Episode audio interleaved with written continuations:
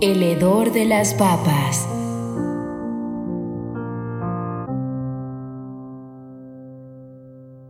Como siempre, a media mañana, la algarabía de los alumnos opacaba el estruendoso repiqueteo de la campana que anunciaba el fin del recreo y la merienda. Solo se escuchaba una frenética amalgama de voces, gritos, llantos y risas. Sin embargo, el ruido a veces parecía desacelerar y alcanzaba una frecuencia y una cadencia cuya monotonía producía un efecto de trance en los maestros más jóvenes que cumplían su guardia. Era como si el cascarón vacío de una enorme caracola arropara el escándalo de los imberbes hasta convertirlo, poco a poco, en el arrullo de un mar apacible. Como siempre, el amable director de la escuela tuvo que intervenir para despabilar a los hipnotizados mentores y pedirles que controlaran aquel torbellino de intensa alegría y vida. Luego de varios correteos, finalmente atraparon amorosamente a los más alborotados fue cuando el timbre del colegio se manifestó en toda su magnitud sonora, como si se tratase de un cuartel de bomberos a punto de apagar el fuego imaginario que chisporroteaba aún en los sudorosos muchachos. Luego, con brusquedad, sobrevino el silencio como un tapón de cera incrustado en los oídos. El director abrió la puerta de su austera oficina y bajó las escalinatas que conducen al patio. Los alumnos estaban allí, esperándolo, ya bien formados y alineados y en silencio.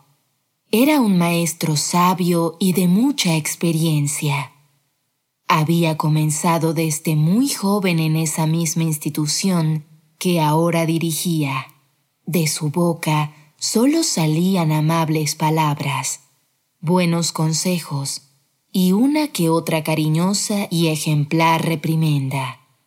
Cada día, luego del recreo, reunía a los niños de la escuela para contarles alguna historia, hacer alguna reflexión, ponerles una simple tarea o, como ese día, proponerles un juego muy particular les pidió que cada uno, en casa, tomara una bolsa y colocara dentro de ella tantas papas como el número de personas que más aborrecen en su vida o que les resulte odiosa e insoportable, y que al día siguiente la trajeran a la escuela.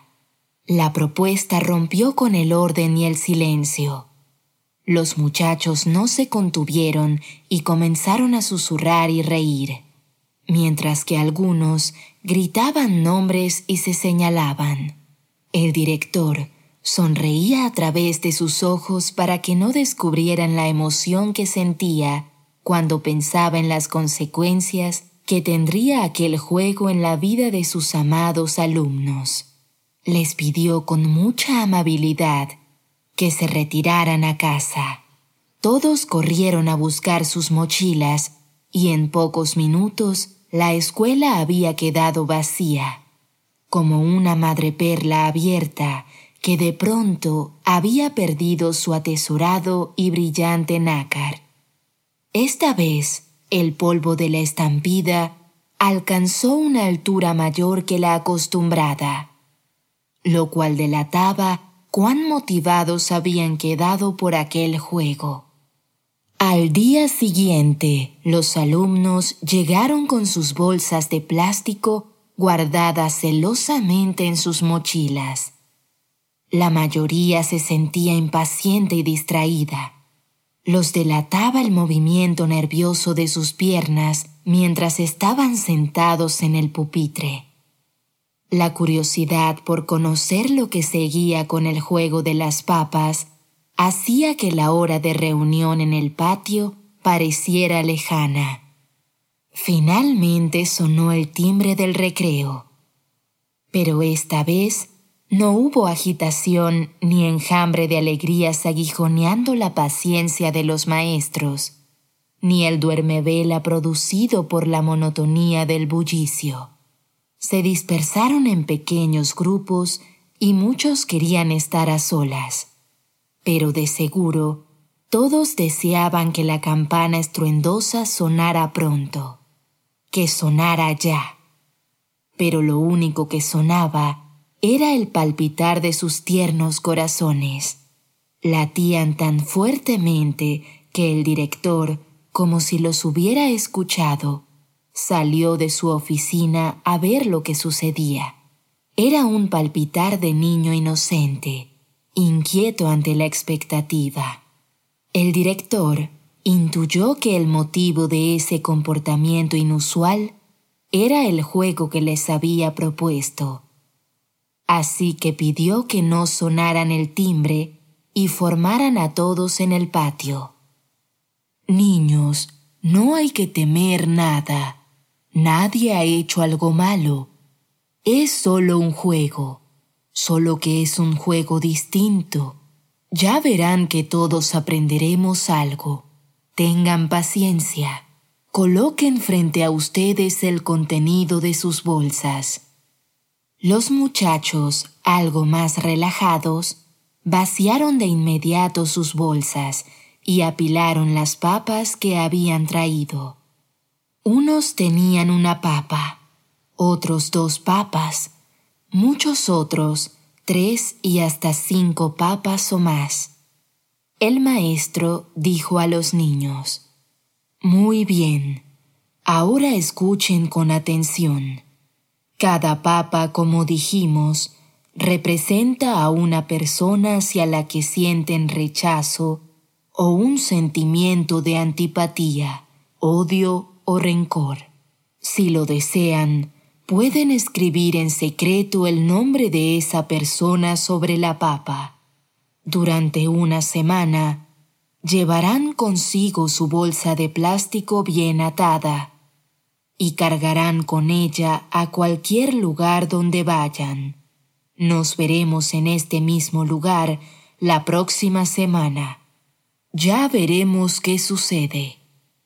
Transcurrieron los días y poco a poco los niños comenzaron a quejarse del mal olor de las papas podridas. En casa, los padres desaprobaban ese extraño experimento y muchos estaban tentados a elevar una queja ante el director. El sufrimiento era peor para quienes habían colocado más papas dentro de sus bolsas de plástico, porque tenían que llevar esa pesada y maloliente carga a todas partes. Después de una semana, finalmente el juego terminó y los niños sintieron un gran alivio. Cuando regresaron a la escuela, el director los reunió en el patio y les preguntó, ¿Cómo se sienten después de haber cargado las papas durante toda una semana? Los niños al unísono se quejaron por aquella desagradable experiencia, porque el olor era insoportable, incluso después de tomar un baño y nadie quería hablarles o jugar con ellos. Sus habitaciones apestaban y sus padres se quejaban en todo momento. Luego de que todos habían hablado, el maestro explicó el propósito de este peculiar juego. El rencor que sentimos contra las personas que no nos agradan es una pesada y maloliente carga que nos delata el hedor del resentimiento y el odio corrompen nuestros corazones y si no curamos ese mal, lo llevaremos dentro de nosotros a todas partes por siempre. La gente lo percibe y se mantiene lejos de nosotros. Nos quedamos aislados, respirando la podredumbre.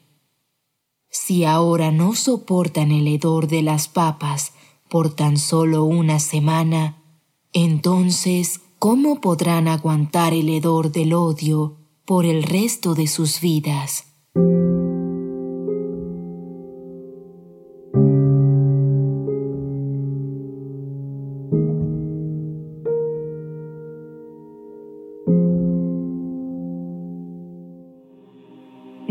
Imam Ali, la paz sea con él, está registrado el siguiente dicho. Quien aleje de sí mismo el resentimiento y el odio, su corazón y su mente estarán tranquilos. Del mensajero de Dios, la paz y las bendiciones de Dios sean con él y su bendita familia. Obsequiense unos a otros ya que con esto terminan con los rencores. Así también del imam Ali. El alma del rencoroso se encuentra atormentada y su sufrimiento se duplica.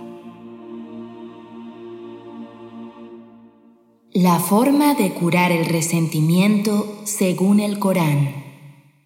Responde a lo malo con bondades Dios Todopoderoso en la Sura 41, aleya 34 del Sagrado Corán, menciona la forma de curar el rencor de la siguiente manera.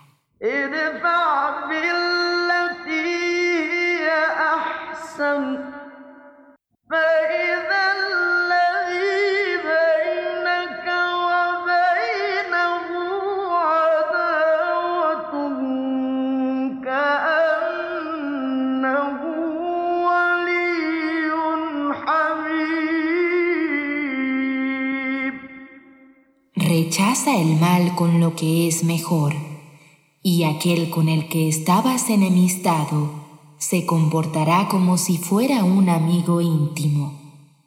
Con esta aleya, Dios Todopoderoso nos da a entender que todos los seres humanos están sedientos de bondad y amistad, incluso aquellos cuyos corazones se encuentran colmados de rencor y enemistad. Por lo tanto, por medio de la amistad y bondad, puede ser eliminado el rencor. En la Sura 15, aleyas 45 a 47, a las personas temerosas y abstinentes les promete el paraíso y mantenerlas alejadas del rencor.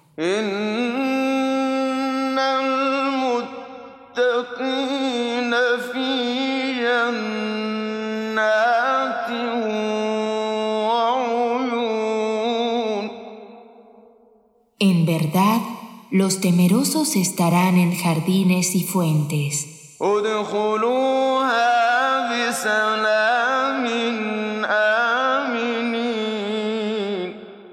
Entrad en ellos en paz y seguridad.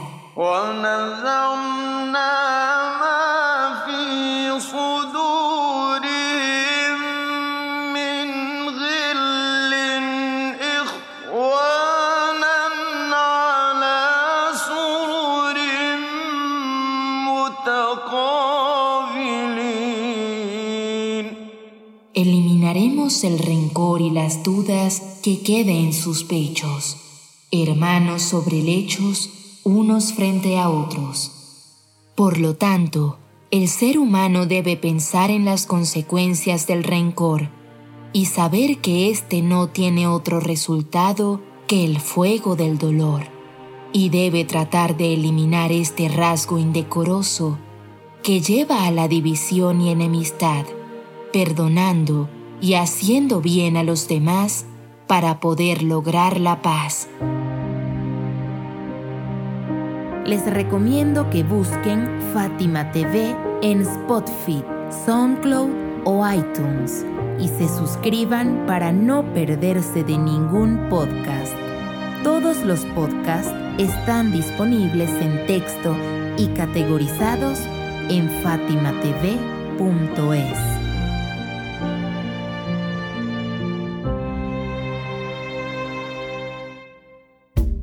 fatimatv.es. Si todavía no son miembros de Fátima TV, les explicaré cómo hacerlo.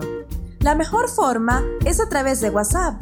Agrega a los contactos de tu celular el número de Fátima TV y envíanos tu nombre por esa misma vía. Nuestro número es más 54 938 15 39 07 37.